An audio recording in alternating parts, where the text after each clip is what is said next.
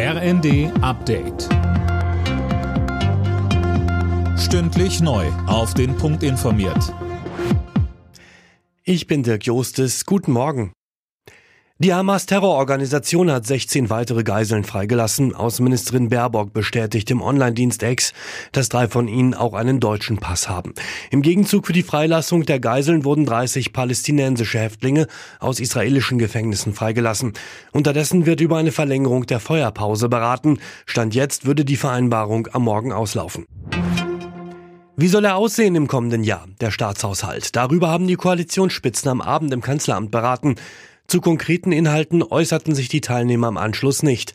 Weil nach dem Haushaltsurteil des Bundesverfassungsgerichts Milliarden fehlen, muss ja gespart werden. Geld muss also her. Bundesfinanzminister Lindner sagte vor dem Treffen im ZDF, für den Haushalt 2024 gehe ich jetzt von einem Handlungsbedarf von etwa 17 Milliarden Euro aus. Zum Vergleich, der Bundeshaushalt insgesamt sind 450 Milliarden Euro. Also wir sind, sind handlungsfähig. Es geht um das, was wir für die Modernisierung des Landes zusätzlich tun wollen.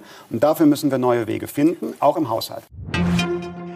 In Dubai beginnt heute die Weltklimakonferenz. Dabei wird in den kommenden zwei Wochen wieder darum gerungen, wie die Erderwärmung auf ein noch erträgliches Maß eingedämmt werden kann.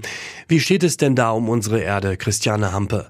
Nicht gut. Das 1,5 Grad Ziel des Pariser Klimaabkommens ist kaum noch zu erreichen. Immer öfter treten Hitzewellen, Dürren und Hochwasser auf. Wie immer geht es auf der Weltklimakonferenz auch ums Geld und den Streit zwischen den armen und den reichen Ländern. Die Konferenz in Dubai tagt zwei Wochen. Erst diskutieren die Fachleute, später reisen dann die Minister und Staatschefs an. Auch Kanzler Scholz hat sich angesagt. US-Präsident Biden hat dagegen abgesagt. Union Berlin hat in der Fußball Champions League den ersten Sieg verpasst. Trotz Pausenführung und Überzahl reicht es bei Sporting Braga nur zu einem 1 zu 1. Und auch der FC Bayern hat unentschieden gespielt. 0 zu 0 gegen den FC Kopenhagen. Alle Nachrichten auf rnd.de